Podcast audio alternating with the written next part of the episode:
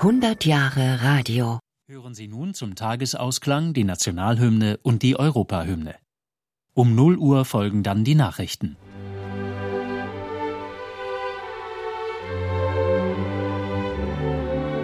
Mit staatstragendem Ernst beschließt noch heute die Nationalhymne das tagesaktuelle Programm im Deutschlandfunk. Danach wird das Radioprogramm wild, subjektiv und experimentell. Die Leute sind nachts, das wissen wir alle auch aus dem privaten Bereich, man ist nachts äh, offener. Man kann tiefer in sich und in andere Menschen hineinschauen. Radio Intim. Die Nachtprogramme.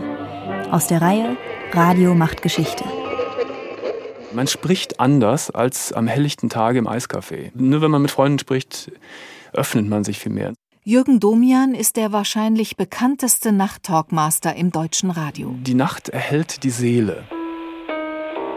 Das Nachtradio ist eine Erfindung der Nachkriegszeit. Es zielte von Beginn an auf die Gefühlswelt. Aber nicht so wie heute. Nach den geistlosen Jahren der Nazizeit verordneten die Besatzungsmächte dem Publikum vor allem kulturelle Seelennahrung. Zielgruppe? Gebildete Städter aus der Oberschicht. In Großbritannien gab es für sie einen eigenen Kulturkanal. In der Bundesrepublik wurden junge Radiomacher wie der Schriftsteller Alfred Andersch in die Rundfunkanstalten geholt, um wenigstens abends ein Kulturprogramm auf die Beine zu stellen.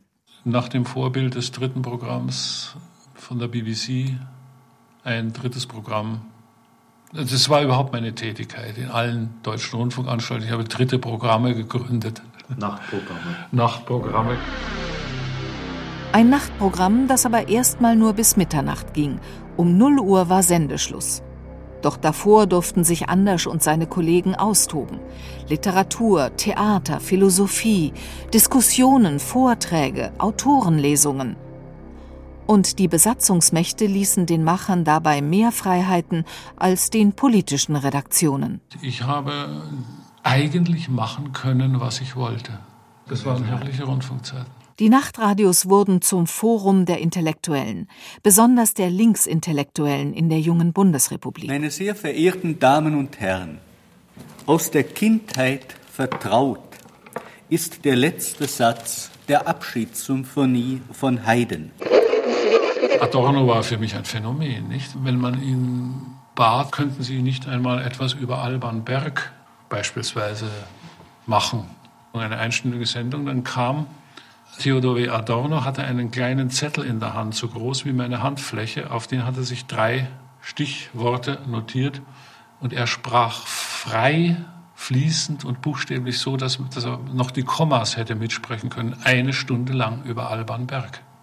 Das ist ein Sprechsteller ersten Ranges. Die großen Gelehrten gaben sich im Spätprogramm die Klinke in die Hand. Hans-Georg Gadamer, Wolfgang Abendroth, Alexander Mitscherlich, Hannah Arendt, Thomas Mann. Die Liste bedeutender Intellektueller, die die Programme der Nachtradios aus Hamburg und Köln, Frankfurt, Baden-Baden und München füllten, ist lang. Ich äh, würde zu behaupten wagen, dass kaum eine der entscheidenden Themen und kaum eine der entscheidenden Persönlichkeiten dieser Jahre nicht irgendwann einmal im Nachtstudio erwähnt wurden oder äh, vorgestellt worden sind. Gerhard Chesney, Gründungsleiter des Münchner Nachtstudios im Bayerischen Rundfunk. Von allen Nachtsendungen der Gründerjahre diejenige, die am längsten fortbestehen sollte. Was tagsüber nicht ins System passte, wurde im Nachtradio einfach ausprobiert. Es wurde sogar Jazz gespielt. In der Nachkriegszeit für viele Deutsche noch etwas Unanständiges. Das Nachtradio wird so zur Keimzelle der Kulturwellen, die ab 1950 entstehen. Wie die Zeit 1954 schreibt, die luxuriöseste Ware des Funks. Und doch, bis in die 50er Jahre endete das Programm um 24 Uhr. Danach war Stille oder Rauschen.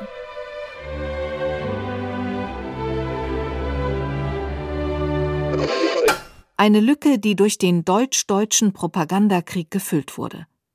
Die DDR hatte in ihre Sender investiert und brachte gezielt eingängige Unterhaltungsmusik, angereichert mit politischer Propaganda.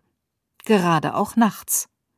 Frecherweise 1953 sogar direkt in der Sendepause und auf der Frequenz des amerikanischen Soldatensenders AFN. Der reagiert prompt und sendet seitdem durch. Die ARD-Anstalten brauchen dafür länger. Erst am 1. Juli 1959 einigen sich die Intendanten, eine gemeinsame Nachtsendung ins Leben zu rufen. Sie hören jetzt Musik bis zum frühen Morgen, das gemeinsame Nachtprogramm der ARD, heute vom Südwestfunk. Am Mikrofon Klaus Rotenbücher. Zunächst gibt es vor allem Musik aus der Konserve, ergänzt mit eher zurückhaltender Moderation. Ich versuche immer eine heitere Note anzuschlagen, denn das soll ja auch der Sinn dieser Sendung sein, die Leute bei guter Laune zu halten. Sagte Musik bis zum frühen Morgen Moderator Klaus Rotenbücher. Nicht alle seine Kollegen in der ARD interpretierten ihre Rolle so. Andere sendeten Reportagen und Korrespondentengespräche oder probierten Call-in-Elemente aus, wie beim Telefonwunschkonzert.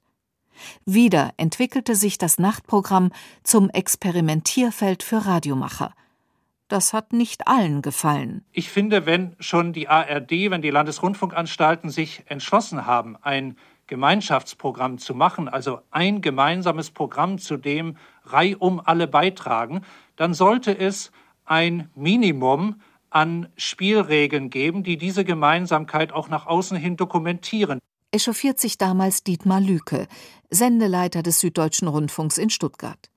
In zähen Debatten einigen sich die Senderchefs 1975 auf eine einheitliche Form.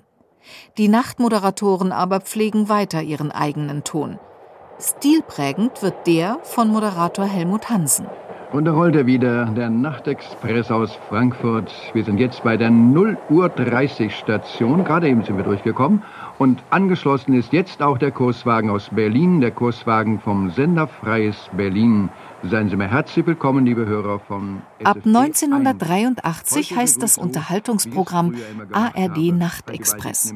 Vorher, 1980, startete bereits ein zweites Nachtprogramm, das bundesweit ausgestrahlte ARD Nachtkonzert mit klassischer Musik. Das Nachtprogramm blieb lange relativ unerforscht. Was ist das für ein Publikum, das Nachtsradio hört? Moderatorinnen wie Ellen Xenakis orientierten sich an den Anrufen und Zuschriften, die sie bekamen. Erstaunlich für mich ist, es sind alte Leute, viel alte Leute, die nachts nicht schlafen können. Es sind Leute aus Krankenhäusern, das heißt, die in Krankenhäusern liegen.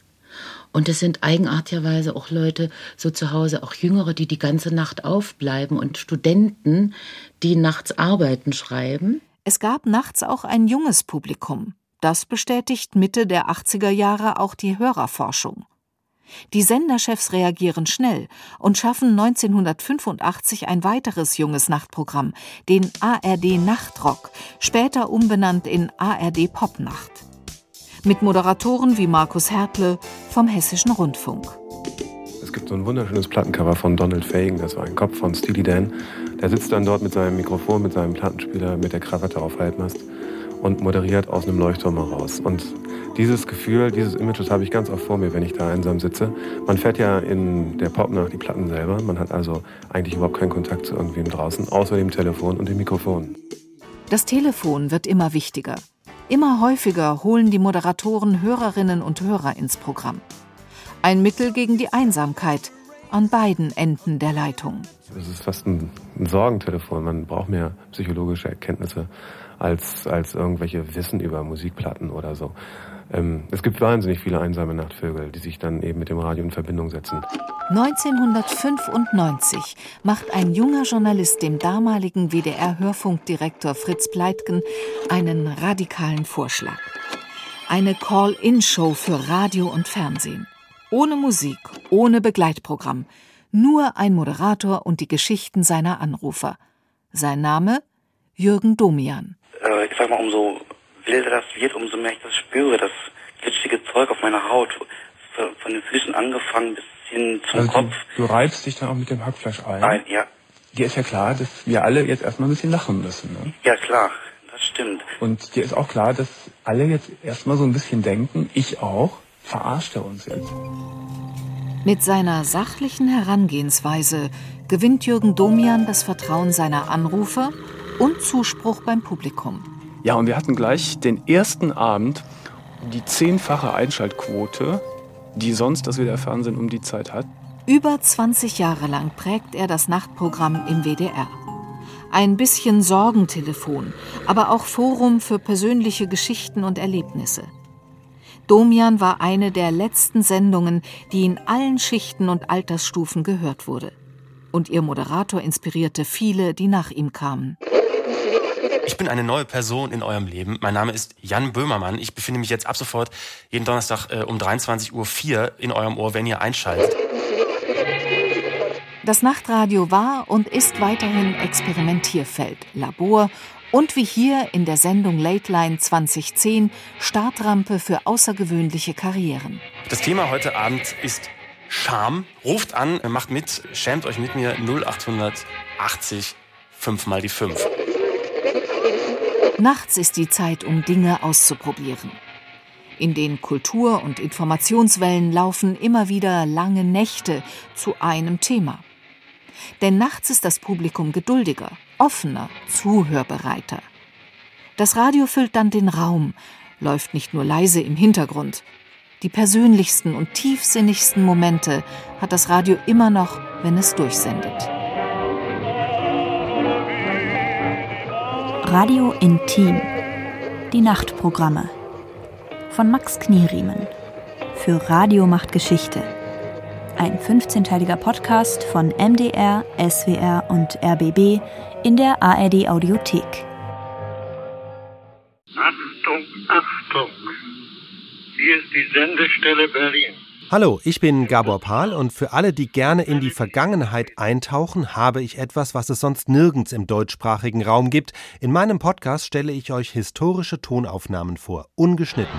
Eine unglaubliche Tragödie, die uns gerade bestätigt wurde. John Lennon wurde vor seinem Apartment in New York in den Rücken geschossen, dann ins Krankenhaus transportiert, aber bei seiner Ankunft dort war er bereits tot. Archivradio Geschichte im Original, so heißt der Podcast. Wir bieten euch unzählige Aufnahmen vom Ersten Weltkrieg, Es muss denn das Schwert nun entscheiden. bis fast in die Gegenwart.